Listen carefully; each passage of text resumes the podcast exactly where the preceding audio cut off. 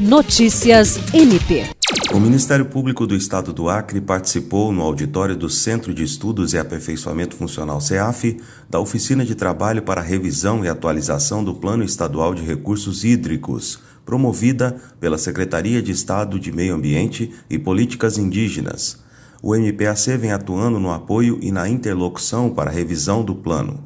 A oficina se estenderá até quarta-feira, dia 20, e tem o objetivo de coletar informações sobre as condições atuais de recursos hídricos no Acre, subsidiando a atualização do diagnósticos de situações dos recursos hídricos. O planejamento encontra-se em fase de revisão para atualização de seus programas, projetos, ações, metas e indicadores. Todos esses fatores serão discutidos e analisados durante os dois dias de oficina, com mais de 40 instituições convidadas. William Crespo, para a Agência de Notícias do Ministério Público do Estado do Acre.